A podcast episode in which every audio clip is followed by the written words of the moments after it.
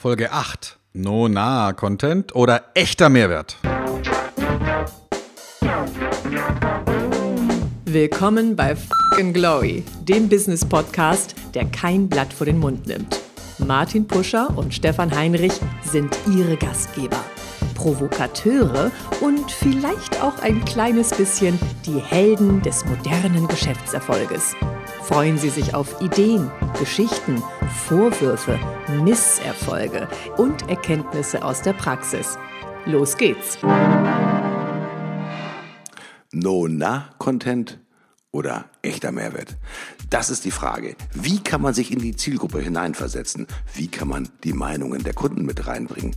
Wie kann man authentisch kommunizieren? Wie kann man seine eigene Content-Strategie erweitern?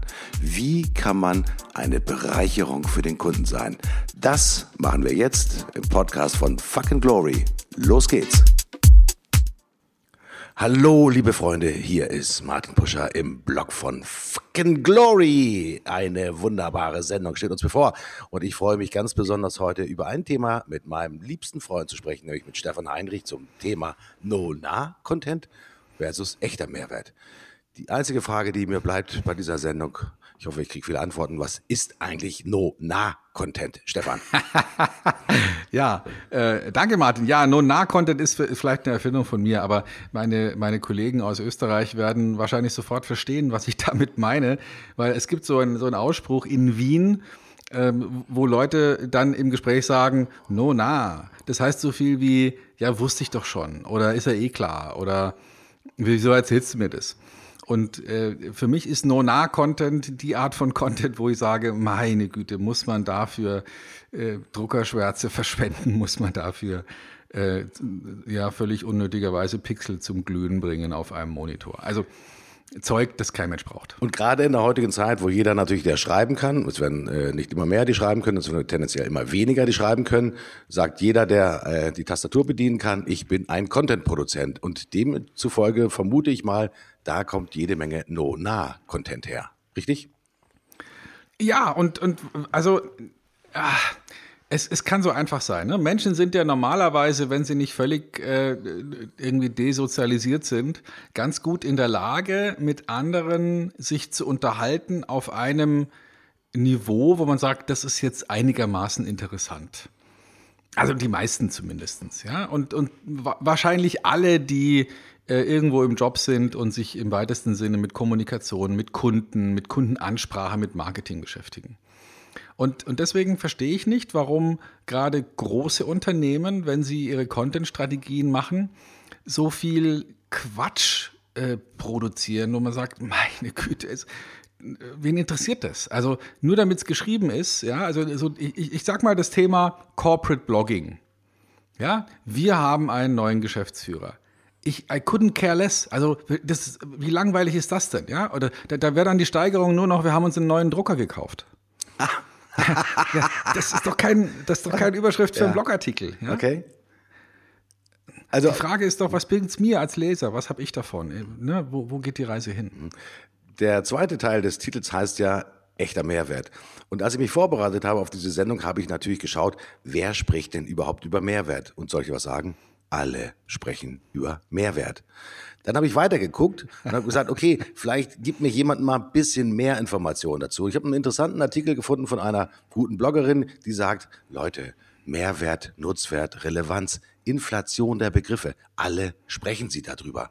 Und äh, sie berichtete in ihrem Blog, dass sie, als sie im Gespräch mit einem Kunden über das Thema, ja, das ist Mehrwert, äh, dann hat der Geschäftsführer, mit dem sie gesprochen hat, angefangen mit den Augen zu rollen und sagt, Mehrwert, mein Gott, Sie jetzt auch noch. Alle Menschen sprechen von Mehrwert. Ich glaube, es gibt kaum einen inflationär äh, häufiger benutzten Begriff als den Begriff Mehrwert, weil heute ist alles Mehrwert. Also wenn ich sage, ich habe einen neuen Drucker gekauft, wäre der Mehrwert und der hatte auch einen Toner dabei. Ja, ist auch eine Mehrwertinformation. Also Stefan, wenn wir von, von echten Mehrwert sprechen, dann kann es ja wohl nicht sein, dass ich einfach nur mehr Information dazu beitrage, sondern ich muss letztendlich auch vielleicht die Worte mal trennen. Ich muss mehr und Wert voneinander trennen, muss vielleicht manchmal über das Wort mehr sprechen und dann über das Wort Wert sprechen. Worüber wollen wir sprechen? Sprechen wir über Mehrwert, mehr oder Wert?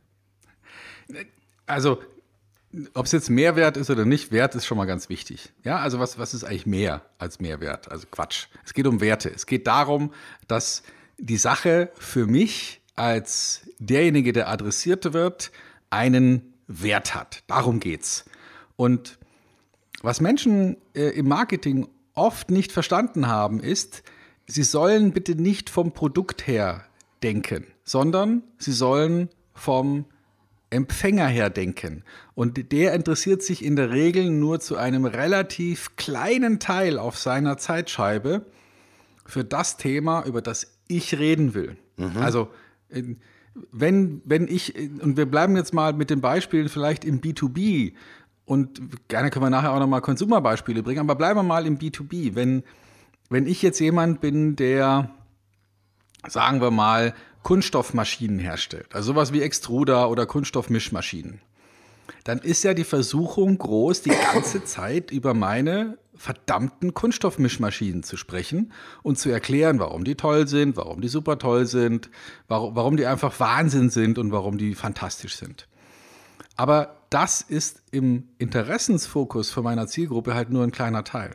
Die kaufen vielleicht einmal alle sechs Jahre pro Produktionsstrecke, kaufen die so eine Maschine. Die haben ganz andere Fragen. Die haben völlig andere Fragen, nämlich wie man vielleicht Rezepturen beim Kunststoffherstellen von der Abfolge her so ähm, aufreiht, dass nachher möglichst wenig Reinigungsaufwand für diese Kunststoffmaschinen entsteht. Ne? Also Beispiel, ich starte erst mit dem hellen Kunststoff, damit ich, wenn ich nachher die dunkleren Farben durch die Maschine laufen lasse, nicht so viel reinigen muss. Ne? Wenn ich erst schwarze Kunststoffteile produziere und danach weiße, dann brauche ich, muss ich relativ viel Material verschleißen, bis die Maschine wieder sauber ist. Macht mehr Sinn andersrum. Ja? Also die, die haben ganz andere Fragestellungen, als jetzt sich immer nur damit zu beschäftigen, eine neue Maschine zu kaufen. Und das meine ich damit. Es geht nicht darum, von seinem Produkt, von seiner Dienstleistung, von seinem Anspruch permanent zu berichten, sondern sich zu überlegen, ah, ich habe eine Zielgruppe, hervorragend, und jetzt tausche ich mal sozusagen die Schuhe, ja, wie die, wie die Indianer sagen, äh, geh mal ein paar Meilen in den Mokassins von dem anderen und versuch mal zu kapieren, womit beschäftigt sich denn jemand, der heute ähm, in irgendeiner Art und Weise, in dem Fall jetzt Kunststoff produziert. Was ist für den wichtig? Wie, wie kann ich da ein, reingrätschen und dem von mir aus Mehrwert, aber mindestens mehr Wert liefern. Hm. Da kommt gleich das Wort Nutzwert vielleicht auch nochmal zum Tragen. Ich finde das gut mit diesem Beispiel, laufe in den Schuhen eines anderen und wenn es geht, eine möglichst lange Zeit, damit du dich auch an dieses Gefühl einfach gewöhnst der Kunde will ja nicht sozusagen den Mehrwert einer, einer Maschine erkennen, sondern der hat ja seinen eigenen Nutzen vor Augen. Und nur eigentlich das, was für ihn persönlich in seiner Produktion natürlich gut ist, das steht für ihn im, im Mittelpunkt. Ähm, dann sind wir ja beim Thema des typischen Kundennutzens, den wir ja früher auch im Marketing immer wieder inflationär verwendet haben, um zu sagen, okay, das hat einen Kundennutzen. Und dennoch sind wir ganz häufig, ich sag mal, vom Produkt, von unserem eigenen Produkt ausgegangen und haben versucht, rund um das Produkt einen wie auch immer gearteten Kundennutzen auch tatsächlich zu legen. Wenn ich das jetzt richtig verstanden habe, Stefan, drehst du das mal um und sagst, okay, Leute, dass wir ein Produkt haben, ist vollkommen klar. Das haben wir, das tut seinen Dienst. Aber jetzt müssen wir in die gedankliche Welt tatsächlich des Kunden eindringen und es gibt ja verschiedene Kunden. Wie dringe ich denn in die Köpfe der unterschiedlichen Interessengruppen ein, um herauszufinden, wo bei denen der vermutliche Nutzen bei der Betrachtung meines Produktes oder meiner Lösung ist? Wie schaffe ich das wirklich, ich sag mal, in die einzelnen Köpfe halt hereinzukommen, um in Anführungsstrichen klassische Headlines zu produzieren und einfach einen guten Text auch produzieren zu können? Ja, das ist, da, da, da möchte ich jetzt gerne nochmal eingrätschen. Also, äh, ich muss ja nicht die ganze Zeit von mir reden. Mhm. Also wir beide kennen einen lieben Menschen, der mal eine Zeit lang mit jemand zusammen war, den wir nicht so lieb fanden. Und dieser, äh, nennen wir ihn mal Depp, hat doch tatsächlich im Zusammenhang mit dieser attraktiven Frau zu Beginn der Romanze gesagt, lass uns doch mal die ersten Treffen damit beginnen, dass ich dir von mir erzähle, damit du mich besser verstehst. Ja, und da muss man nicht lang drüber nachdenken, um zu sagen, was für ein, wir sind ja hier Gott sei Dank jugendfrei in der Sendung, was für ein Arschloch. Aber wenn wir uns das mal auf die Marketing-Ebene heben, dann machen die meisten Marketingleute nichts anders. Die gehen in, in, sozusagen in, in das erste Date rein und sagen nach 30 Sekunden ficken. Ja, also die, die, die machen sich noch nicht mal die Mühe, sich sozusagen dem anderen gegenüber zu erklären, attraktiv zu machen. Die legen immer nur sofort den Lachs auf den Tisch und sagen, und wie gefällt er dir? Ja? Und das ist blöd. Das geht mir auf die Nerven. Wir müssen anders denken im Marketing. So funktioniert es nicht mehr. Wir müssen uns überlegen, wer ist die Zielgruppe, was interessiert die Zielgruppe und dann der Zielgruppe Know-how liefern, Themen liefern, Werte liefern, Tipps liefern, Hilfe liefern und dann irgendwann später dürfen wir mal fragen, wie wäre es denn mit heiraten? Mhm. Ich musste mir gerade ganz leise sein, weil ich mir so äh, das laute Lachen verkniffen habe, weil ich das gerade noch mal so vor dem inneren Auge habe alles ablaufen lassen. Ich bin zu 100 Prozent bei dir, Stefan. Nun könnte man ja vermuten, äh, wenn wir über das Thema so des Alltäglichen, dieses No-Nah, also den unwichtigen Content und was erzählst du mir da eigentlich für einen Blödsinn, weiß ich doch schon längst, und den echten Mehrwert. Nun könnte man ja meinen, so als Marketingmann, hey, ich super, ich weiß jetzt wirklich, wie der Kunde läuft. Ja, ich weiß schon, wie sich das anfühlt, wenn man in diesen Mokassins auch über steinigen Boden läuft. Und ich habe auch ein Gefühl davon, was für eine Schweinerei das ist, erstmal eine mit schwarzem Kunststoff vorgeprägte Maschine erstmal sauber zu machen, um sie mit weißem Kunststoff neu befüllen zu können. Jetzt geht's aber los. Jetzt habe ich es herausgefunden, möglicherweise, was die Geschichte des Kunden sein könnte und sag, hey, hey, hey ich habe die Geschichte und ich erzähle sofort alles, meine ganze Geschichte. Wie wichtig ist das, ich habe es in einem anderen Blog gesehen, da hat eine, ein freundlicher Herr gesagt, wenn du wirklich geilen Content hast und auch diesen Mehrwert auch am Kunden produzierst, dann bitte verschieß doch nicht sofort in einer Message dein gesamtes Pulver. Weil ich glaube, die Neigung eines Marketeers ist natürlich groß, in Anführungsstrichen Stichwort Lachs, ja, immer wieder schnell letztendlich genau zu diesem Aspekt zu kommen. Und wenn er sagt, oh, und wenn ich meine ganze Story erzählt habe, wunderbar, dann bin ich wieder so weit und kann sagen, ähm, Vögeln, ja, und dann erst heiraten. Aber auf jeden Fall, er möchte ja eigentlich so innerlich geprägt ganz schnell seine Story durchbringen. Wie hart ist das eigentlich? Seltsam in diesem Zusammenhang von hart zu sprechen, aber äh, wie anstrengend ist das auch, sich zurückzunehmen, wenn man eine Geschichte im Kunden, im Kopf des Kunden gefunden hat und diese eigentlich erzählen möchte und sich auch zu bescheiden, nicht sofort den Lachs rauszuholen und zu sagen, I'm the greatest. Ja, äh, das ist möglicherweise genau das dicke Brett, das im Moment Marketingchefs, Marketingstrategen bohren müssen. Und deswegen übrigens glaube ich auch, dass mit dem neuen Marketing kleinere Unternehmen schneller erfolgreich sein werden als große. Denn der Gedanke, wir machen jetzt mal was und schauen dann mal, ob es was wird, das ist ein typisch unternehmerischer Ansatz, ein Konzernansatz wäre, oh, wir haben dieses Quartal noch ein bisschen Geld, das wir ausgeben müssen. Ähm, jetzt haben wir noch drei Wochen bis Quartalsende. Wir brauchen aber irgendwas, wo dann auch gleich zeigen können, es hat einen Return gebracht. Mhm. Und dann werden solche Unternehmen lieber eine Fernsehwerbung für drei Millionen buchen, um dann zu sagen, guck mal, wir hatten die und die Reichweite klopfen uns gegenseitig auf die Schulter und sagen, siehst du, hat doch wieder funktioniert, äh, wir haben unser Budget wieder mal ausgefüllt. Mhm. Und nur inhabergeführte Unternehmen, kleinere Unternehmen, die an anderen Dingen interessiert sind, nämlich ganz konkret überlegen, wie können wir denn langfristig unsere Bedeutung am Markt steigern, die werden in das neue Marketing investieren und werden sich eine Gefolgschaft aufbauen von Leuten, die echte Fans werden, weil sie sagen, ich schaue einmal die Woche hier vorbei, weil hier kriege ich immer irgendwas Interessantes zu lesen. Und der Gedanke ist gar nicht so neu.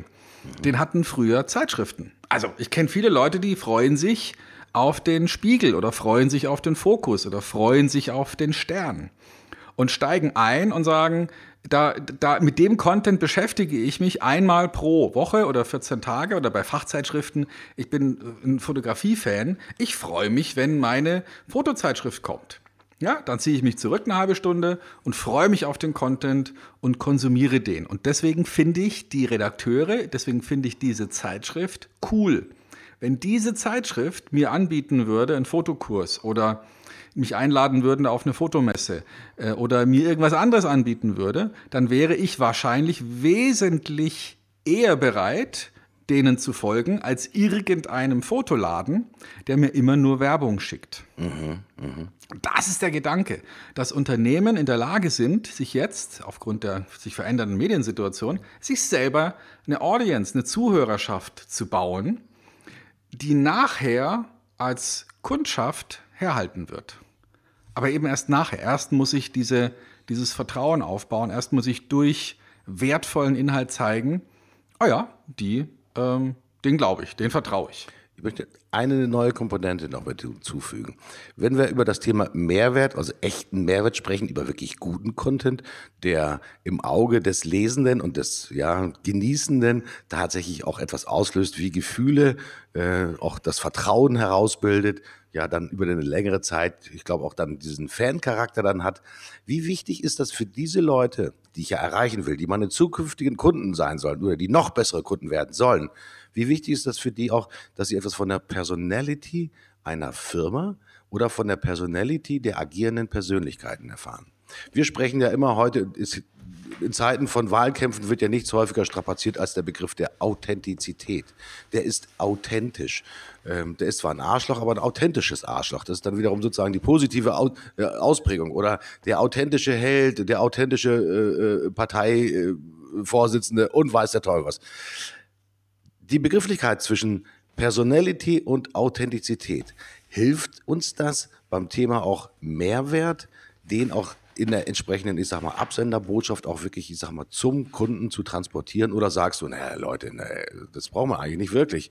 Entscheidend ist der Nutzwert, der Markenmehrwert, den ich transportieren kann, die Geschichte, die der Kunde tatsächlich hört. Wie wichtig sind Authentizität und Personality? Spielt eine große Rolle. Also ich würde sagen, wenn man, wenn man sich mit Content beschäftigt, und da gibt es ja in, in Amerika einen, ja, nennen wir ihn mal Papst, ähm, der Mann heißt Joe Pulizzi und ist ja letztlich auch gemeinsam mit seinem Kollegen ähm, Mr. Rose äh, sozusagen vielleicht das Vorbild für, für das, was wir hier gerade machen. Ähm, PNR heißt deren Show. Äh, Polizzi and Rose, This Old Marketing, kann man sich, wenn man Englisch äh, hört, äh, sehr gerne an, anschauen und, und, antun. Und dieser Polizzi hat schon vor langer Zeit ein Buch geschrieben, ähm, das heißt äh, Content Inc. Also die Idee dabei ist, den, dieses, dieses Thema Content zu einer, ähm, im Prinzip zu einem sich selbst bezahlenden Marketing zu machen. Mhm. Und in seinem Buch davor, ähm, Epic Content ähm, Marketing, glaube ich, so hieß es, da hat er erklärt, was sind denn die Punkte, die ich beachten muss, die relevant sind, wenn ich diesen Content produziere. Und da ist ähm, natürlich vorne, bediene eine, einen Bedarf, ja, und zwar nicht unbedingt einen Produktbedarf, sondern bediene einen Bedarf, sei regelmäßig, sei konsistent, sei ähm, verlässlich auf irgendeine Art und Weise. Es macht keinen Sinn, eine Zeitung rauszubringen, wenn man gerade Lust hat. Ja, also ganz viele Unternehmen kennst du, kenne ich, die machen ihre Newsletter nach dem Wir müssen mal wieder einen Newsletter schreiben Prinzip. Mhm. Ja, aber die haben keine regelmäßige Erscheinungsweise. Logischerweise, da wartet niemand drauf. Mhm. Aber wenn wir, so wie das, was wir uns jetzt hier vorgenommen haben, wöchentlich erscheinen, immer am Freitag, man kann sich darauf verlassen, am Freitag um 7 Uhr gucke ich in mein, mein iPhone und sehe, da ist eine neue Sendung von Fucking Glory drin, dann weiß ich, aha, die sind konsistent. Und be human. Also versuch nicht irgendwie so eine aufgesetzte, ähm, dreimal weich gewaschene Personality drüber zu legen, sondern sei so, wie du bist. Rede von dir, sag, das geht mir auf die Nerven, das finde ich gut, das finde ich weniger gut und bringe sozusagen, und das wäre der vierte Punkt, bringe eine Meinung mit rein. Weil im Gegensatz zu Medien, die, die vielleicht so wie eine Tagesschau hier in Deutschland strukturiert sind, von, von der Tagesschau wollen wir keine Meinung. Da wollen wir die Fakten only, please. Aber im Heute-Journal ja, oder in den Tagesthemen, da akzeptieren wir schon, dass einer mal kommentiert und sagt, ich denke so darüber oder ich denke so darüber. Und deswegen mögen wir ja auch Talkshows, weil Leute sich da auch streiten. Mhm. Der eine denkt so und der andere denkt so. Also das ist ganz wichtig, dass man auch eine Position bezieht und von dieser Position aus den Content raushaut und eben nicht die ganze Zeit sagt, kauf mein Zeug. Ich habe so tolle Sachen. Ich bin so ein toller. Dass man diese Sachen in den Hintergrund schiebt weil die Leute erkennen von alleine, dass sie mit Menschen Geschäfte machen wollen oder mit Unternehmen Geschäfte machen wollen, die offenbar viel Know-how haben. Mhm.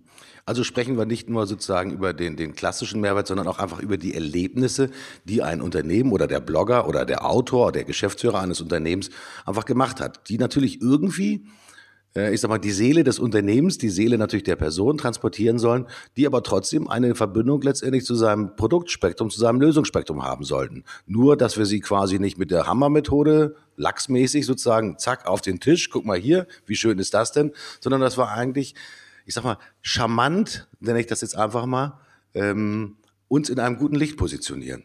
Äh, wir wollen mhm. charmant plaudern, wir wollen gut unterhalten, wir wollen interessante Geschichten sagen, um Leute auch aufzufordern, sich möglicherweise damit zu identifizieren. Das Thema Identifikation mit dem, was da gesendet wird über das Thema Content, ich glaube, ist auch nochmal eine ganz wichtige Begrifflichkeit, weil wenn ich das nur lese und es die von der sachlichen Ebene her wahrnehme, kann es ja sein, dann nicke ich schön brav vor mich hin, aber dann ist ja kein Impuls, ist ja keine Fanleidenschaft entstanden das Thema identifiziere dich mit dem Content und identifiziere dich mit der Botschaft, das ist doch eigentlich das höchste Gut, das wir anstreben müssen. Ja, ich sage jetzt nicht, dass wir uns die Meinung eines anderen zu eigen machen sollen, sondern dass wir sie eher wohlwollend betrachten und sie als sehr ähnlich empfinden zu unserem eigenen Wissens- oder auch Erfahrungsspektrum. Weil daraus entsteht ja dann eigentlich das Gefühl der wahren Nähe und wir haben das Gefühl, mit dem möchte ich mich eigentlich wirklich unterhalten, weil so wie der schreibt, ja, so denke ich, äh, vielleicht nicht zu 100 Prozent, aber ich kann mir vorstellen, dass das ein interessantes Gespräch wäre. Und mein Empfinden ist, ich bin immer dann angefixt, wenn ich eine gute Information in einem Blog lese, wo ich sage, das ist eine interessante Persönlichkeit. So wie der formuliert, hätte ich das auch gerne formuliert. Ich bin vielleicht nicht auf die Idee gekommen, aber der spricht mir ein Stück weit aus der Seele. Und dieses er spricht mir aus der Seele. Ich glaube, das ist so, oh, da wird mir ganz warm gerade ums Herz. Ja, wenn jemand erkennt, Martin, du bist ein super geiler Typ. Ja, mit dir möchte ich mich gerne unterhalten, weil du tolle Meinung hast. Also, ähm, das Thema ist ja gar nicht so einfach, weil natürlich in der heutigen digitalen Zeit wir natürlich schon noch mit, mit Kunden sprechen, aber natürlich im Persönlichen. Und eigentlich ist ja die Content und die Mehrwertproduktion über Content eigentlich so diese, ja, ich sage jetzt nicht anonyme, aber digitale Produktion. Wir kommen ja nicht wirklich in einen Face-to-Face-Dialog. Wie wichtig ist es, wenn ich in diesem Mehrwert-Content drinne bin, die Stimme eines Kunden über Kommentare, über, ich nenne es einfach, ermöglichte Interaktion auch tatsächlich zu spüren und herauszuholen? Stefan. Ja, das ist essentiell. Also das, aber da haben wir ja alle Möglichkeiten, dadurch, dass uns ja Social Media zur Verfügung steht und egal, ob das jetzt e-, eher im privaten B2C-Umfeld sowas wie Facebook ist oder Instagram oder ob es dann im Professional-Umfeld eher Xing ist oder LinkedIn, wir haben ja die Möglichkeit, uns äh, in, in direkten Dialog zu begeben und das, es ist ja nicht verboten, direkt mit den Kunden zu kommunizieren. Im Gegenteil, ich würde sogar äh, als wichtigen Teil von modernem Marketing mit einbauen, dass man die Fragen, Sorgen, Bedürfnisse, die Wortwahl des Kunden mit einfängt und genau darauf sich bezieht. Also ich habe das in meinem, in meinem Glory, ziehe ich den mal vor und, und, und sage da mal kurz was drüber. Ähm, das ist ein Artikel von Online Marketing Rockstars, ähm, den ich da gefunden habe, schon vor einer Zeit erschienen. Ähm, und die schreiben über Opiniary, also ein, ein Tool, ein Service, der unter anderem hier bei Pressekompass in Deutschland läuft, wo zum Beispiel damals die Frage gestellt wurde, hat Martin Schulz eine Chance gegen Angela Merkel? Mhm. Und die Frage ist äh, vor allem deswegen gestellt worden, um rauszufinden, wer klickt denn hier wohin? Ja, also die Leute, die natürlich sagen, ja klar, er kann Merkel die Stirn bieten, die wollen natürlich einen völlig anderen Content haben als die Leute, die sagen, nee, er wird sich nicht durchsetzen können. Also das heißt, wenn ich heute äh, irgendein Medium bin und ich eine Frage stelle, also zum Beispiel jetzt im B2B-Umfeld, ähm, wo ich vielleicht Leute frage, egal ob das jetzt in der Kunststoffproduktion ist oder wenn ich irgendeine, irgendeinen Service, irgendeine Beratung herstelle, einfach mal die Leute frage, was sind denn von diesen sieben Punkten die drei wichtigsten? Und, und dann einfach lerne, wer klickt denn wohin und wer will denn was wissen. Und zwar nicht nur aus der statistischen Sicht heraus, sodass ich sage, aha, guck mal, drei von zehn haben hierauf geklickt und sieben von zehn haben darauf geklickt. Lass uns für die Mehrheit entscheiden, sondern, und das kann man ja heute, lass uns den Content differenzieren. Mhm. Die einen wollen lieber das und die anderen wollen lieber das. Mhm. Äh, ich ziehe jetzt mal mein, mein, Glory der Woche auch noch mal gleich vor, weil du schon von deinem Glory gesprochen hast. Mein ja. Glory der Woche war, ich habe in einer Veranstaltung mal zum ersten Mal, das heißt nicht zum ersten Mal, aber ich probiere das immer wieder aus, statt einer äh, Befragung, wo ich Antworten vorgebe, den Teilnehmern die Möglichkeit gegeben, also virtuell, das war so eine Art Webinar, äh, tatsächlich zu sagen, in Klartext, wie sie ihre Herausforderung selbst beschreiben würden. Das war faszinierend zu sehen, wie die Leute halt nicht auf die vorgefertigten Buchstaben da und die Antwortmöglichkeiten gedrückt haben, sondern wo sie mit ihren eigenen Worten, dazu mussten sie an die Tastatur, es geschrieben haben, was sie tatsächlich bewegt. Da war viel mehr Emotionalität natürlich drinne. Das war, ließ sich natürlich nicht so in Anführungsstrichen toll auswerten, weil das natürlich nicht in den Kategorien der, der Antwortmöglichkeiten vorgegeben war. Aber ich habe einen echten Blick auf die in Anführungsstrichen Sorgen und Nöte der Menschen bekommen. Das ist natürlich viel faszinierender, als wenn ich natürlich immer in so einer statischen Abfrage bin. Also wenn ich eine Frage habe, muss ich auch wirklich versuchen, wie soll ich das sagen, sehr dicht an die Emotionen und an das emotionale Empfinden der jeweiligen Persönlichkeiten halt heranzurücken. Absolut. Und man wird feststellen, dass die offenen Fragen, also die ohne gestützte Antworten gestellt werden, ich mache mal ein Beispiel. Also wenn ich frage, von diesen sieben Punkten, was ist für Sie der wichtigste Punkt im Zusammenhang mit äh, Ihrer Marketingstrategie? Und dann steht da, was weiß ich, 1, 2, 3, 5, 6, 7. Und ich kann jeweils angeben, viel, wenig oder keine Ahnung oder sowas. Ja, Da kriege ich wenn ich so eine Art von Umfrage mache, kriege ich eine relativ hohe Beteiligung an dieser Frage. Ich würde mal schätzen, irgendwas zwischen 70 und 90 Prozent. Mhm. Wenn ich aber eine offene Frage stelle, im Sinne von, was ist die eine Sache, die Ihnen im Zusammenhang mit Ihrer Marketingstrategie besonders auf den Nägeln brennt oder wo Sie besonders äh, sich momentan Gedanken drüber machen, da muss ich damit rechnen, dass ich eben bei weitem wesentlich weniger quantitativ weniger Antworten kriege, weil meine Erfahrung ist, auf so eine Frage Arbeit antworten nur 10 bis vielleicht 25 Prozent.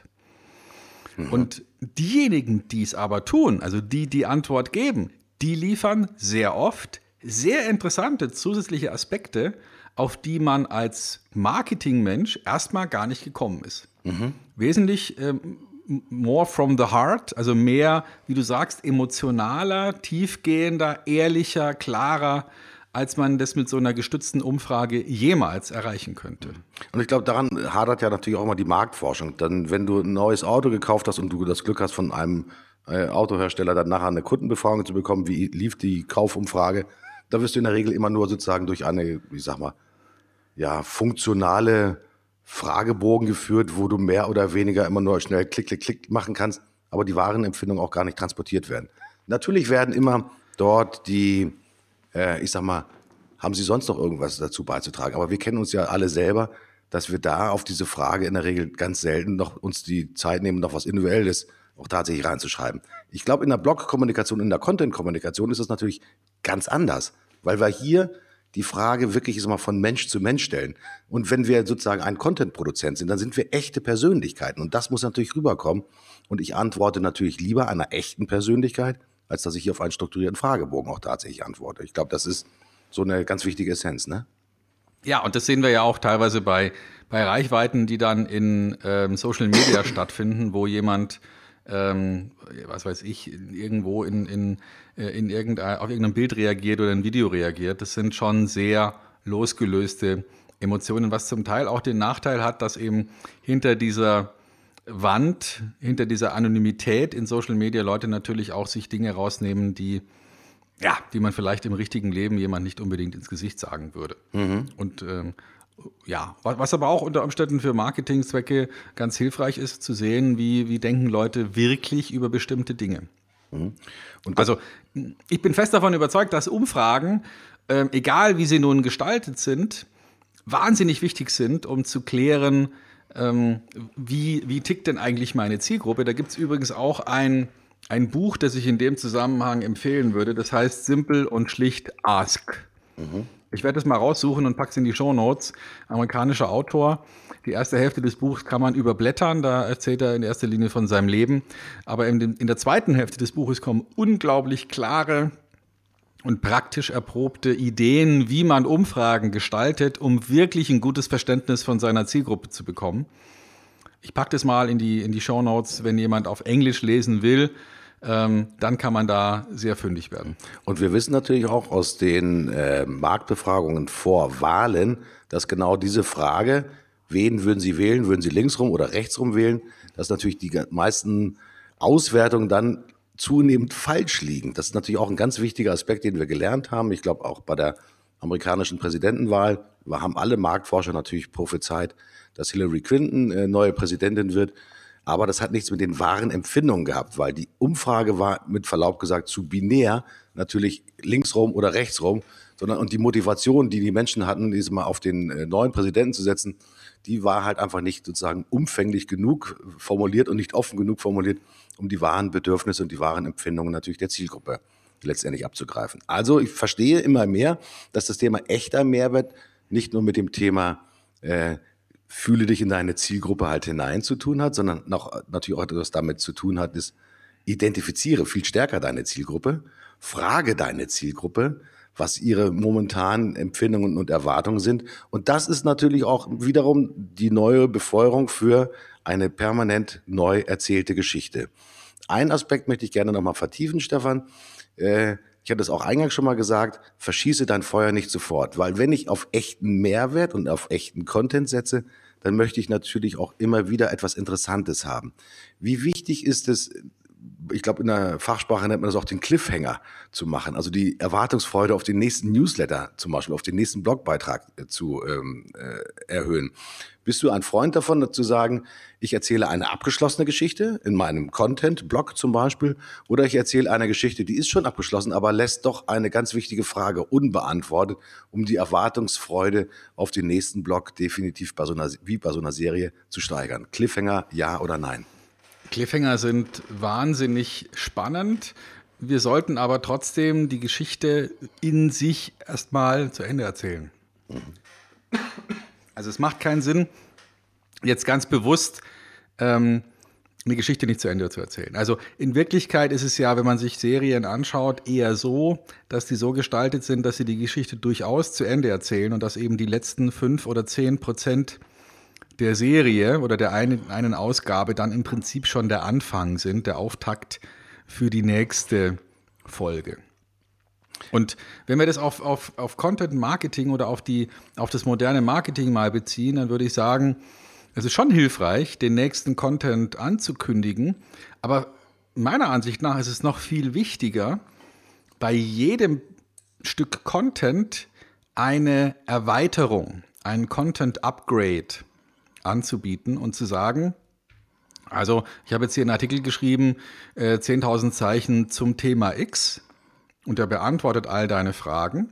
Mhm. Und wenn du jetzt noch ähm, die, die Infografik dazu haben willst, die das nochmal auf einer Seite zusammenfasst, oder wenn du jetzt nochmal den Spickzettel haben willst, der auf einer PDF-Seite nochmal zusammenfasst, worum es wirklich geht, oder wenn du jetzt noch das Poster zum Ausdrucken haben willst, damit du die sieben Punkte, die ich dir gerade gegeben habe, nochmal griffbereit hast, dann klicke hier und lade es dir runter. Also das heißt, dass man dem, dem, der Zielgruppe die Möglichkeit gibt, sich zu engagieren und zu sagen, ach guck mal, das ist ja wahnsinnig interessant, da hätte ich gerne mehr Infos. Auch letztlich als Messkriterium, um zu sehen, wer ist denn jetzt hier nicht nur oberflächlich interessiert und nimmt es mit einem Nicken zur Kenntnis, sondern wer möchte jetzt nochmal tiefer einsteigen und sagen, ha, das hat mich so sehr interessiert, da gehe ich nochmal eins tiefer, da lade ich mir nochmal was runter, da werde ich nochmal aktiv.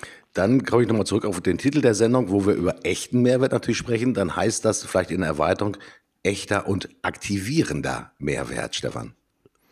Ja, vor allem für die, die, für die es eben jetzt interessant ist. Also ich stelle bei mir fest, dass ich bestimmte Blogs, bestimmte Podcasts, bestimmte Zeitschriften mal abonniert hatte und jetzt nicht mehr interessiert bin. Mhm. Ähm, weil sich einfach mein Know-how, mein, meine Situation, meine, meine Lebensthemen, meine beruflichen Ansprüche verändern. Wie bei jedem. Also es geht nicht darum, jetzt unbedingt das Publikum zu halten, um jeden Preis, sondern es geht, oder zu aktivieren um jeden Preis, sondern ich denke, es geht darum, für eine ganz bestimmte Zielperson, die man sich gedanklich vorstellt, die sogenannte Persona, also für eine, sagen wir mal, Interessensgruppe, das ist vielleicht ein schöneres Wort als Zielgruppe, eine Interessensgruppe, wertvollen Content zu liefern und die zu aktivieren und andere, die dann nur am Rande mitlaufen, die, die sind einfach nicht interessiert, die wollen jetzt vielleicht nichts wissen über Fliegenfischen, dann werden die sich auch nicht die Anleitung zum Knüpfen der linksherum gedrehten Sommerlarve runterladen, weil die kommen gar nicht auf die Idee, sowas zu, zu klöppeln. Mhm. Stefan, ich glaube, für unsere Zuhörer ist ganz viel an, an ich sag mal, Überlegung schon mal in das Hirn mit rein transportiert. Bei mir natürlich auch. Man sieht auch, wenn man mich sehen würde, so ein bisschen leichten Rauch, äh, weißen Rauch auch vom Hinterkopf aufsteigen. Ich muss da auch ein bisschen drüber nachdenken. Viele dieser Dinge sind ja, ähm, kann man lernen. Äh, man kann sie sich anlesen. Wie viel sozusagen innere Hingabe braucht man tatsächlich, also wirklich auch diese Leidenschaft, die über das Trainieren hinausgeht, um wirklich auch einen eine guten, echten Mehrwert zu produzieren. Ist das so eine Sache, die man sich antrainieren kann? Ist es eine Sache, die muss einem im Blut sein? Äh, was sagst du, wer ist eigentlich derjenige, der den richtigen, echten Mehrwert schafft? Weil häufig werden ja dafür irgendwelche Redakteure bezahlt, die können das fachlich sicherlich sehr gut. Sagst du, hm, das ist eine Möglichkeit, aber das andere ist sozusagen, wo die Seele des Unternehmens, wo die Seele des, des Menschen noch zum Tragen kommt. Wofür plädierst du? Also wenn, wenn ein Unternehmen heute sich Gedanken darüber machen würde, ich will mein Marketing komplett umstellen, äh, ich bin nicht mehr zufrieden mit der aktuellen Herangehensweise, äh, wir machen hier nur Alibi-Marketing, ja, letztlich äh, haben wir nichts anderes außer Prospekte und Visitenkarten, die, wo man letztlich unsere Adresse lesen kann. Und wir tun nichts auf der Ebene von Werte produzieren für unsere Kunden. Dann würde ich sagen, es es ist natürlich jetzt nicht über einen Kamm zu scheren und ähm, man muss sich überlegen, was hat man denn wirklich anzubieten. Also man kann das eher nüchtern, trocken sehen. Man kann sagen, wir sind hier Hersteller von äh, irgendwelchen Maschinen, die für einen bestimmten Zweck dienen und die deswegen jeder, jede Autowerkstatt braucht. Oder wir sind hier mh, hm, keine Ahnung, wir haben hier eine Dienstleistung, die im Prinzip für jede Spedition und für jedes Unternehmen mit einer größeren, ähm, mit einer größeren Carpool, mit einer größeren Automobilflotte relevant ist. Mhm. Ähm, und wir wollen es eher nüchtern. Dann würde ich sagen, Mensch, ähm, warum denn nicht mal überlegen, wer ist denn die Persona? Ja, also vielleicht die Leute, die den Carpool verwalten oder vielleicht bei kleineren Unternehmen die Assistenz von der Geschäftsleitung oder die kaufmännische Leitung, die sich mit solchen Themen beschäftigen. Und dann einfach mal überlegen, was interessiert die. Mhm. Da wird wahrscheinlich jemand, der sich, der eher mh, hm, Finanzen getrieben ist und vielleicht jetzt nicht unbedingt bei jedem Content jetzt muss da, muss da Emotion rüberkommen. Da reicht es dann schon, wenn starker Mehrwert rüberkommt. Ja, also das kann vielleicht ein Excel-Sheet sein, wo man zeigt, wie man, wie man Reisekostenabrechnungen am besten konsolidiert. Oder es könnte vielleicht auch nur eine Formel in Excel sein, wo man sagt, hier kann man was weiß ich was ausrechnen oder was darstellen. Also ich mache mir einfach Gedanken, was könnte denn für meine Zielgruppe hilfreich sein und liefere diesen Content. Der hat nichts zu tun mit meinem Produkt vielleicht, gar nichts. Mhm. Aber er baut eben diese Beziehung auf, auf der Ebene von, ach schau mal, das ist ja interessant, da möchte ich mal gerne drauf. Mhm kann ich mir gut vorstellen, dass genau das auch das Kriterium ist, dass man selbst erstmal vor Augen haben sollte, wenn man auch im eigenen Unternehmen nach Menschen sucht, die grundsätzlich die Fähigkeit dazu haben, diese Anziehungskraft gegenüber dem Kunden auch tatsächlich auszuprägen. Ähm, das sind ja manchmal auch ähm, Geschichten, die kommen aus dem Vertrieb, die kommen aus dem Kundenservice, die kommen auch manchmal von einer Assistentin, die natürlich auch viel mit Kunden spricht, weil die, was sie den Geschäftsführer erreichen wollen. Also ich glaube, man sollte nicht immer nur an einer Stelle suchen, um zu gucken, ähm, wie geht's denn hier weiter, sondern ähm, ja, lasst euch da auch ein bisschen vom Gefühl leiten, wer ist denn auch ein, ein guter Geschichtenerzähler. Übrigens nicht jeder, der in der Raucherpause gute Geschichten erzählt, ist auch einer, der halt wirklich, sag mal, gute Geschichten zum Marketing beitragen kann. Also da heißt es natürlich auch Obacht geben. Nicht jeder, der gut plaudern kann, kann auch gut Geschichten erzählen.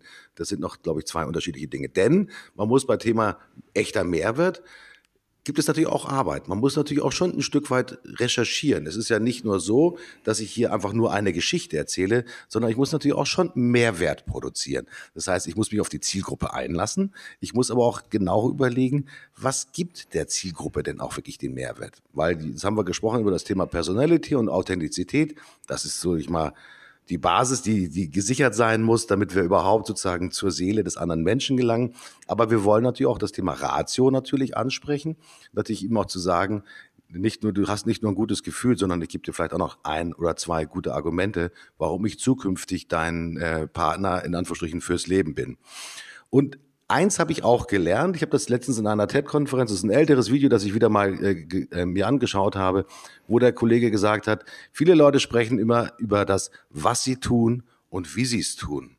Wichtig ist aber auch die Frage zu äh, stellen und auch zu beantworten, warum sie etwas tun. Also die Frage why, das passt gut zu deiner Buchempfehlung von Ask, ist, glaube ich, eine ganz wichtige. Also sozusagen die eigene Mission auch ein Stück weit immer wieder zu transportieren. Ähm, wenn es natürlich die Mission des, des Unternehmens ist, ich sage mal, äh, Autos zu produzieren, die, wenn es geht, ich sage mal, nicht entdeckt werden, wenn sie schummeln. Auch eine der Möglichkeiten, ja, das wollen wir aber gar nicht hören, sondern was für eine Mission haben wir? Und wir haben, wenn wir ganz ehrlich sind, alle in uns selber nicht nur eine monetäre Motivation, warum wir unternehmerisch unterwegs sind, sondern wir haben auch nochmal eine ideelle Motivation. Manchmal ist sie verschütt gegangen, äh, und ist dann so ein bisschen unter dem Geröll des Tagesgeschäfts verbunden. Aber ich glaube, diese Frage, why we are doing it, das ist eine ganz wichtige Frage, die immer wie so ein roter Faden sich natürlich auch durch die Geschichte durchziehen muss. Also nicht nur das, was und wie tun wir es und was und wie äh, nutzen andere Kunden, ich sag mal, unsere Lösungen, sondern auch dieses, was für eine höhere Mission haben wir tatsächlich drin? Wo ist unser innerer Antrieb? Wo ist die Triebfeder? Ich glaube, dieses Thema Why ist enorm wichtig, wenn es darum geht, echten Mehrwert zu produzieren. Ja, das, das Wozu ist, ist der Bringer. Also, wenn ich, wenn ich mir völlig klar bin, wozu es mein Unternehmen gibt, dann, dann bin ich schon mal einen wesentlichen Schritt weiter. Und das hat nichts damit zu tun, dass man sagt, ja, weil ich Geld verdienen muss oder sowas, ja. Äh, das ist manchmal dann vielleicht die erste Antwort, wenn man nicht groß drüber nachdenkt. Aber die Frage ist, wozu gibt es dein Unternehmen? Also wozu gibt es deinen Job? Wozu wozu bist du auf dieser Welt? Wozu brauchen wir dich? Und die Antwort dazu kann etwas pathetisch sein, die kann aber auch sehr pragmatisch sein. Und, und das hilft dabei, sich zu überlegen, wer ist denn meine Zielgruppe? Aber nochmal, selbst wenn ich jetzt Hersteller von, von den besten Kunststoffmischmaschinen der Welt bin, Menschen, die Kunststoffmischmaschinen kaufen, tun das vielleicht nur einmal alle vier, fünf Jahre. Mhm. Und deswegen ist, ist der Mindshare zum Thema Kauf mein Zeug viel kleiner als der Mindshare, den so eine Zielperson üblicherweise hat. Mhm. Und wenn jemand jetzt nur kommt und sagt, ähm, läuft heute Abend was, ja, äh, und, und sonst nichts zu bieten hat, könnte es sein, dass er dann, wenn was laufen könnte, nicht mehr in Consideration ist, ja, mhm. also nicht mehr sozusagen äh, überhaupt äh, an den Start kommt weil er ja schon bewiesen hat, ich rufe dich ja nur an, ich melde mich ja nur, wenn ich was will. Mhm, ja, mhm. also das heißt, ich biete, ich habe hier, bin Anbieter von dieser Art von Produkten, Maschinen, Services und ich rufe nur an, wenn ich sage, hey, willst du mir was abkaufen? Mhm. Aber der Gedankengang wäre doch, hey, wir interessieren uns für dich, lieber Zielkunde, und zwar über die die konkrete Verkaufschance hinaus. Natürlich wollen wir was verkaufen, das muss man gar nicht verschleiern. Aber wir interessieren uns für dich über die konkrete Verkaufschance hinaus. Wir unterstützen dich in deinem Interessenshorizont. Wir liefern dir Dinge, Know-how, ähm, Content, Ideen, Unterhaltung, was auch immer, liefern wir dir an. Und wir gehen davon aus, weil wir dir so einen guten Content bieten, wenn es soweit ist, wenn du eine neue Kunststoffmaschine brauchst, Wen wirst du anrufen außer uns? Mhm. Wenn ich das jetzt für mich übersetze, ich habe jetzt den, den, Hersteller von Kunststoffmaschinen tatsächlich vor meinem inneren Auge, habe es mir gerade mal so mit kleinen Bildern hier auf meinen Zettel gemalt, dann sage ich, dann ist ja eine dieser Missions, dieses Why-Statement zum Thema des echten Mehrwerts, ich möchte, dass die Kunden, die meine Kunststoffmaschinen kaufen, die ertragreichsten Unternehmen sind mit einer, mit der geringsten Retourenquote im Markt. Das ist ja auch schon mal eine ganz klare Mission. Das ist keine Mission, die auf mich bezogen ist, sondern die den Nutzen natürlich des Kunden natürlich auch in den Mittelpunkt stellt. Was wir immer wieder sehen ist, auch in Bezug auf das Thema Content Marketing, dass das Content Marketing natürlich auch abgestimmt sein muss, in Anführungsstrichen, wie du gesagt hast, auf die Zielgruppe, aber natürlich auch den Geschäftszweck der Zielgruppe natürlich auch mit integrieren muss. Erst dann wird ja eine Geschichte tatsächlich zu einer lebendigen Geschichte, die der Kunde auch nachvollziehen kann. Wenn ich die ganze Zeit von mir erzähle, wie schön Hamburg ist, in Anführungsstrichen, weil ich aus Hamburg komme, ja, dann ist, mag das interessant sein, aber ich bin nicht der Tourismusförderer äh, der Hansestadt Hamburg, sondern im Prinzip, ich sag mal, möchte ich sagen, ich zeige euch, wo die schönsten Orte der Welt sind und wo ihr eine, die beste Zeit eures Lebens verbringen könnt. Das ist natürlich eine andere Botschaft. Und ich sag mal, da glaube ich natürlich, dass ich die Leute beim echten Mehrwert, bei der echten Authentizität von mir tatsächlich gewinnen kann, um wirklich erstmal Geschichten rund zu erzählen. Also nicht nur sozusagen sich selbst zu betrachten, sondern ganz bewusst natürlich, was empfindet der Kunde, aber was will auch der Kunde im Sinne von des Nutzens erreichen und welche Vision kann er möglicherweise mit meinen Produkten und mit meinen Lösungen noch besser erfüllen. Ähm, das ist natürlich auch wieder so ein, so ein, ein kleines Puzzleteilchen, das wir vielleicht zum Thema echten Mehrwert und echten Content und aktivierenden Content hinzufügen. Denn wenn eine Person so schreibt und mir so etwas sagt, dann ist sie attraktiv für mich, damit ich mich mit ihr unterhalte. Ich merke das immer wieder in Gesprächen, wenn ich auf Veranstaltungen oder Meetings bin. Mein Geschäft interessiert die Leute per se erstmal gar nicht. Mein Geschäft interessiert mich. Nur wenn ich mich natürlich auf die Menschen einstelle und sie frage, wie geht dein Geschäft voran? Äh, was für Probleme hast du? Wirst du im Nachwuchs? Findest du Fachkräfte? Wie bildest du deine eigenen Leute fort? Ist aber, wie gehst du um mit, dem, mit der Niedrigzinspolitik momentan? Wo bringst du deine Kohle hin? Dann merke ich plötzlich, wie die Leute anfangen, mir Geschichten zu erzählen und hell, das sind echt geile Geschichten. Für mich ist es das Faszinierende. Ich werde ja nicht blöder dadurch, dass mir solche Geschichten erzählt werden. Äh, und ich bin eigentlich der, der Stimulator, immer wieder ein neuer Stimulator letztendlich dieser Geschichten. Deswegen sammle ich natürlich permanentes Wissen ein, letztendlich über Märkte, über Kunden und so weiter und so fort. Aber das ist, glaube ich, die wahre Essenz, ich sag mal, vom echten Mehrwert. Der Kunde möchte am Ende des Tages am liebsten natürlich von sich und seinen Gefühlen und von seinen Träumen sprechen. Und wenn ich ihn dann über echten Mehrwert dahin bekomme, in der Interaktion, dass er das dann ausplaudert, im positiven Sinne und ich ehrenwert damit umgehe, dann sage ich mal eins, ja, ich brauche ihn nicht mehr zu fragen, ob er mich heiratet. Er hat mir schon dreimal das Heiratsangebot unterbreitet. Ja, er fragt zuerst. Er fragt genau, zuerst. Er fragt zuerst. Ja, ja und also ich habe in einem Zusammenhang, äh, und lass uns doch mal den Kunststoffmaschinenhersteller hernehmen, weil der war tatsächlich dafür verantwortlich mal in einem Workshop mit einem Kunden etwas entwickelt, das nenne ich heute die Stückkostentorte. Mhm. Also stellen wir uns mal vor, wir nehmen jetzt tatsächlich mal so einen Kunden für so einen Kunststoffmaschinenhersteller. Ähm, also wir nehmen ein Unternehmen, das stellt Kunststoff her. Sagen wir mal äh, Kunststoffrohre. Ja? Mhm. Oder was weiß ich, Rohr. Reifen. Nee. Nehmen wir, nehmen wir Kunststoffrohre. Kunststoffrohre ja? finde ich gut. Hat auch irgendwas ja, mit dem Lachs so. zu tun. Zumindest von der Farbe ja. häufig. ja, wir nehmen Kunststoffrohre. So. Und jetzt ist die Frage, wenn man so ein Produkt, das der verkauft, anschaut.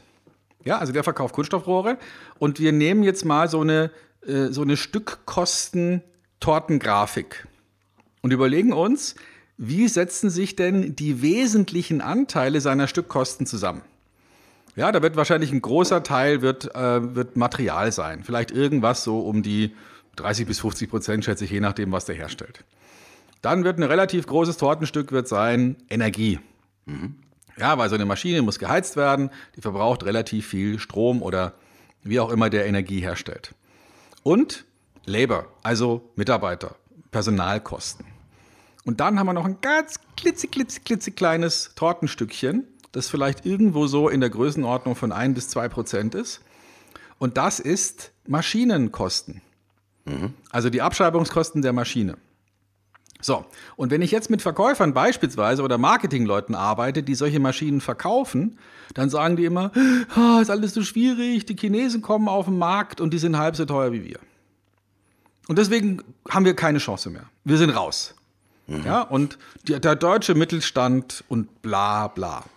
Und wenn ich dann diese Torte an die Wand male und sage, wen interessiert das, was eure Maschine kostet? Das interessiert vielleicht jetzt in der, in der speziellen Form, interessiert es vielleicht den Einkäufer, weil er direkt vergleichen kann.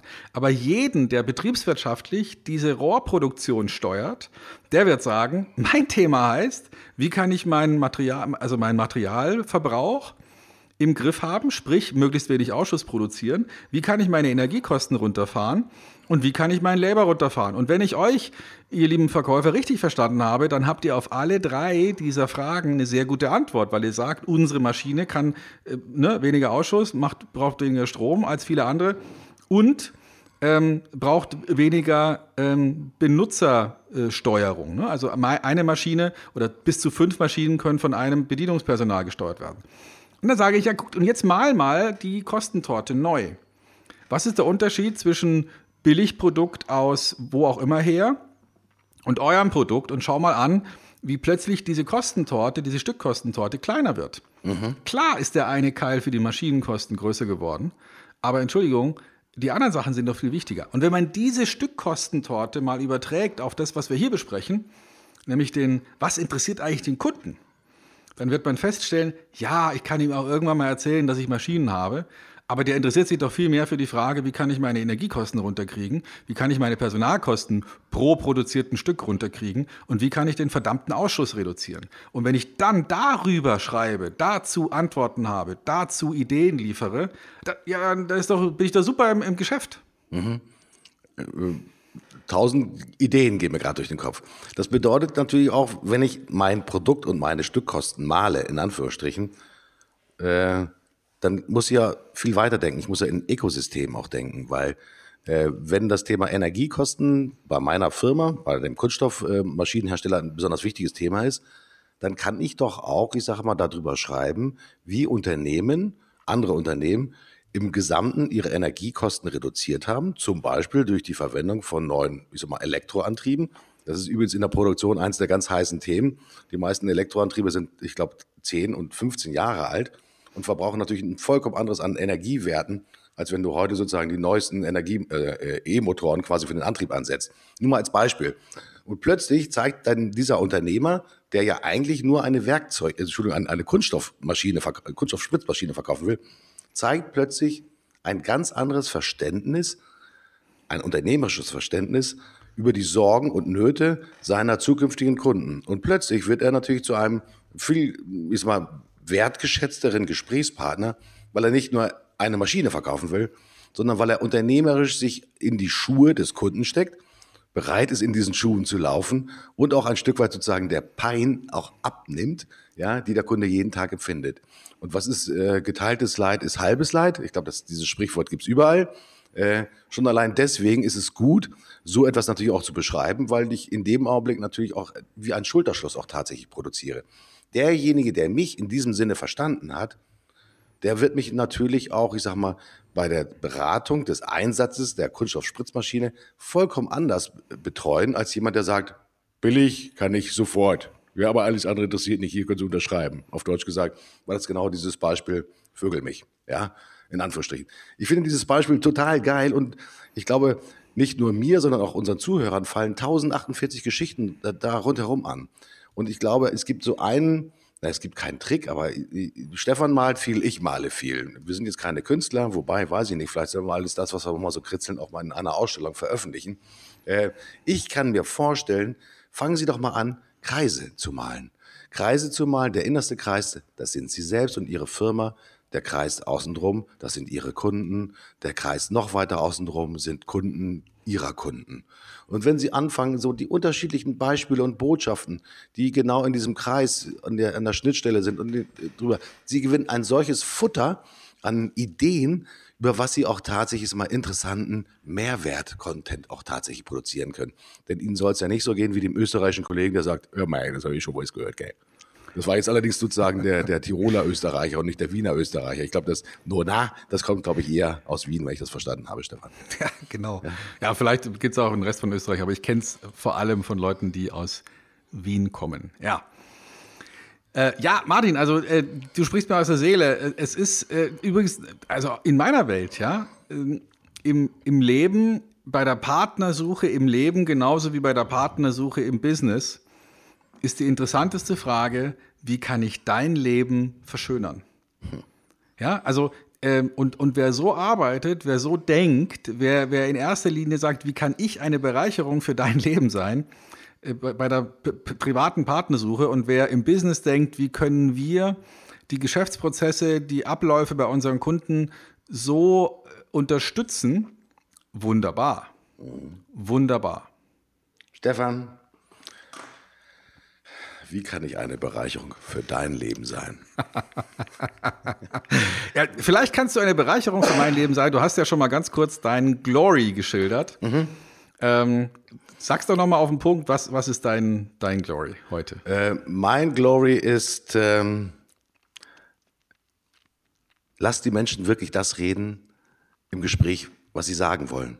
Gib ihnen nicht ein vorgefertigtes Raster, in das sie sich hineinpressen müssen, sondern ermutige die Menschen, ich sag mal, auch frei von der Seele hinweg, das Empfinden, das sie haben, auszudrücken. Wenn das der Fall ist, erfährst du so viel mehr über die Zielgruppe und du wirst auch plötzlich viel dichter wahrgenommen, als wenn du nur so eine statische Umfrage machst. Was ich zukünftig machen werde, das ist mein Glory. Es funktioniert, es ist prima und es führt vor allen Dingen dazu, dass im Nachgang zu diesen Geschichten die Anzahl derjenigen, die mich direkt über die sozialen Medien angepinkt haben, ich würde mal sagen, ungefähr um 50 oder um 80 Prozent höher war als zuvor. Weil ich natürlich auch in der Antwort auf diese individuellen Fragestellungen auch meine Empathie auch natürlich auch gezeigt habe und die gesagt haben, okay, augenscheinlich geht es dem Kerl nicht am Arsch vorbei, was hier erzählt wird, sondern der nimmt meine Sorgen und Nöte mit auf, der ist freundlich zu mir und der zeigt auch das Verständnis und augenscheinlich kann er auf Augenhöhe mit mir kommunizieren. Und was ich dann, das ist dann ein, innerhalb einer Stunde danach gewesen, weil ich gesehen habe, wie viele Leute mich in Xing angepinkt haben, wie viele Leute mich in LinkedIn angepinkt haben und da muss ich sagen, that's my glory. Wunderbar. Hast du auch einen Nuts, was dir auf die Nüsse gegangen ist? Oh ja, es ist eigentlich, es ist eigentlich immer erschreckend, dass jede Woche so etwas passiert, weil äh, wir sind so positive Menschen, uns sollte so etwas niemals passieren. Ähm, für mich hat es auch wieder was mit einem kleinen Beispiel zu tun, das ist das sogenannte Haar in der Suppe. Ähm, ich habe auf, in dieser Woche mh, hm, etwas erlebt, wo ich gedacht hätte, okay, das passiert unter erwachsenen Menschen nicht. Ähm, eine Veranstaltung, alles super gut gewesen und eigentlich haben alle, ich sag mal, waren, waren glücklich und applaudiert und weiß der Teufel was. Also ein gutes Gesamtfeeling. Es gibt immer einen, der sozusagen um die Kurve kommt und sagt, das, ich habe da ein Haar in der Suppe gefunden. Und es, für mich ist das jetzt nicht so ein riesengroßes äh, Nuts-Thema, aber ich sage immer mal, muss das denn sein? Äh, wenn wir sozusagen eine, eine positive Grundgesamtheit haben und wenn wir uns eigentlich auch einig darüber sind, dass wir das, was wir hier getan haben, nach bestem Wissen und Gewissen in aller Professionalität und gut umgesetzt haben, gutes Ge Gefühl und gutes Gewissen produziert haben. Warum, verdammte Scheiße, kommt immer noch irgendein Kerl um die Ecke, ja, und zeigt mir auf, was für ein beschissenes scheiß Hundehaar in dieser Suppe drin lag.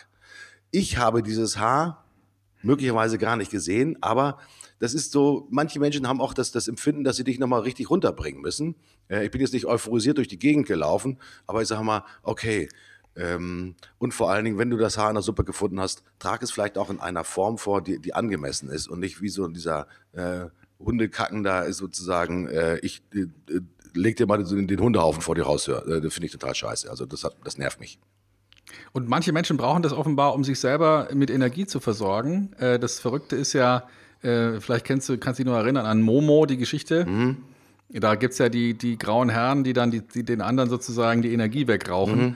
Und äh, genau sowas ist es meiner Ansicht nach. Es gibt einfach Leute, die brauchen das auch für sich selber, um sich hochzuziehen. Und ich stelle auch bei mir fest, ähm, negative Kritik ist irgendwie wesentlich auffälliger. Wenn zehn Leute sagen, war ein super Vortrag und einer sagt, äh, kannte ich schon, dann, äh, ja, dann überwiegt es fast schon. Mhm. Und ich glaube, da müssen wir uns selber auch äh, im Kopf reinigen und uns einfach selber ähm, bewusst locker machen und sagen, ich fasse hier nicht in jeden, jedes Stück Scheiße rein, das im Fluss vorbeischwimmt, sondern ich gucke auch mal einfach nur zu, wie es vorbeischwimmt. Also nichts für ungut. Ich will damit auch sagen, Kritik ist gut. Ähm, berechtigte Kritik ist auch immer gut. Nur, so gerade wie Stefan das formuliert hat, sagen wir mal, nur weil sozusagen Scheiße mal den Fluss runterfließen kann, äh, musst du nicht sozusagen jedem die Scheiße rausfischen und irgendjemanden vor die Tür legen. Also muss nicht sein. Also äh, let it swim. ja. äh, komm, jetzt, dann, dann, dann sage ich mal ja. meinen Nuts und dann bringe ich dann zum Schluss nochmal mein Glory, damit wir hier die Stimmung nach, am Ende nach oben fahren. Also mein Nuts äh, war etwas, ich konnte es kaum glauben. Ich habe einen Artikel, ich konnte es kaum glauben. Ein ähm, Unternehmen, das durchaus ähm, mal grundsätzlich akzeptabel ist, nämlich die Firma Vodafone, die ja mit Kabel Deutschland verbunden ist, kommt auf die Idee, einen Brief in ich sag mal, Amtsanmutung ähm, zu verschicken. Ähm, oben ein äh, gefakter Stempel mit wiederholter Zustellversuch drauf, wie so ein Datumsstempel. Und dann äh, der, das Styling von diesem Brief im Sinne einer mh, offiziellen Mahnung für eine Steuererklärung, also von, von der Anmutung her. Und die Aussage heißt, demnächst wird DVBT abgeschaltet ähm, ruf jetzt diese 0800-Nummer an und zwar bis spätestens Datumsaufforderung. Und auf die Art und Weise versuchen die ähm, jetzt sozusagen Leute zu konvertieren und äh, auf eine andere Idee von Kabel. Das ist so scheiße. Das, das, also, ich weiß nicht, ob der Werberat sich da schon eingemischt hat, aber sich so zu verstecken mit dem, was man eigentlich tun will, hinter einem amtlichen Schreiben, ich finde, das ist richtig Mist. Und das ist mein Natz diese Woche. Oh ja, das kann ich sehr gut nachvollziehen. Aber es funktioniert bestimmt außergewöhnlich gut, weil Klar. die Verbindung zu Trash-Marketing ist ja nicht so, grad, äh, so weit weg, weil auch das ist natürlich mal Oberbockmist, kann ich dich nur bestätigen. So, dein Glory die Woche, damit wir sozusagen positiv nach vorne gucken, Stefan. Ja, äh, und aber nur noch ein Satz. Äh, dadurch, dass es funktioniert, ist ja kein Grund, es zu machen. Schutzgelderpressung funktioniert ja auch. Und trotzdem bin ich der Meinung, wir sollten es nicht tun. Okay, also das ist für mich schon auf der falschen Seite von legal, ähm, auf die Art und Weise Leute zu verunsichern und zu verärgern. Das sollte man sich als Unternehmen mit Weltruf bitte nicht, bitte nicht nachsagen lassen. Hey, mein Glory, ja, ich habe ja schon drüber gesprochen. Ähm, mein Glory ist die Idee, über eine Befragung Marketing zu machen. Ich habe jetzt ein Thema schon gesagt, äh, die Frage, wer, äh, ne, kann Schulz, äh, Martin Schulz den, der Angela Merkel die Stirn bieten? Eine andere Frage war, wie bewerten Sie die Luftqualität in deutschen Städten? Und da konnte man so einen Regler mehr nach links oder mehr nach rechts ziehen, mehr ins Schlechte, mehr ins Gute und konnte sehen, an welcher Stelle so bestimmte Positionen bezogen wurden von ähm, Organisationen beziehungsweise Personen. Also was denkt Greenpeace, was denken die Grünen, was denkt die EU? Und nachdem ich abgestimmt habe, ähm, wird klar, dass das von einem Automobilhersteller ist, der Elektroautos sozusagen in die Köpfe der Leute reinbringen will und der dann, je nachdem, wie sie abgestimmt haben, unterschiedliche Messages rauslässt. Also das heißt, wenn ich sage, die Luftqualität ist schlecht, dann kommt als nächstes die Message, siehst du, und so kannst du sie verbessern. Äh, und nicht nur lesen und, und reden, sondern auch was tun. Ne? Und, und auf der anderen Seite, die Luftqualität ist gut, um dann zu sagen, dann wird es Zeit, dass wir etwas tun, damit sie auch gut bleibt. Also das heißt, erstmal die, die Haltung des Kunden abfangen und dann bezogen auf diese Haltung die nächsten Marketingmaßnahmen rauslassen. Das finde ich fantastisch, diese Idee. Und das sollten mehr und mehr Unternehmen tun. Erst fragen und dann die Aussagen hinterherhauen und nicht einfach nur sozusagen gemittelt statistisch irgendwie die Mitte der Zielgruppe ansprechen, sondern differenziert unterschiedliche Personen mit unterschiedlichen Haltungen und Meinungen anzusprechen und beide gleichermaßen bei ihrem aktuellen Ausgangsort abholen und von da weiterentwickeln. Das finde ich einfach genial. Ja, das ist eine coole Nummer und das ist ja auch the Marketing of the One. Äh, denn wir werden am Ende des Tages und die Technologien entwickeln sich ja rapide weiter, auch im Business-to-Business-Marketing, auch im Consumer-Marketing. Wir wissen, am Ende des Tages wird es sehr viel individuelle Botschaften geben, die halt wirklich auf das individuelle Empfinden tatsächlich abziehen. Dann wird die Zielgruppe wird dann die Größe 1 haben. Äh, und das, da freue ich mich schon tierisch drauf, weil das vielleicht auch die Zeit ist, wo wir als Konsumenten und auch ja, Beschaffer und auch Bezahler vielleicht auch endlich mal so gewürdigt werden, wie es unseren Geldbudgets immer angemessen wäre. Zum Beispiel dann, wenn man ein Auto kauft, Stefan. Guti, ja.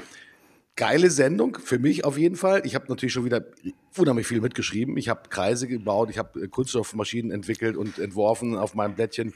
ähm, und vor allen Dingen habe ich ganz für mich sehr gut verstanden, was der riesengroße Unterschied zwischen Nona-Content und echten Mehrwert-Content ist. Danke, Stefan.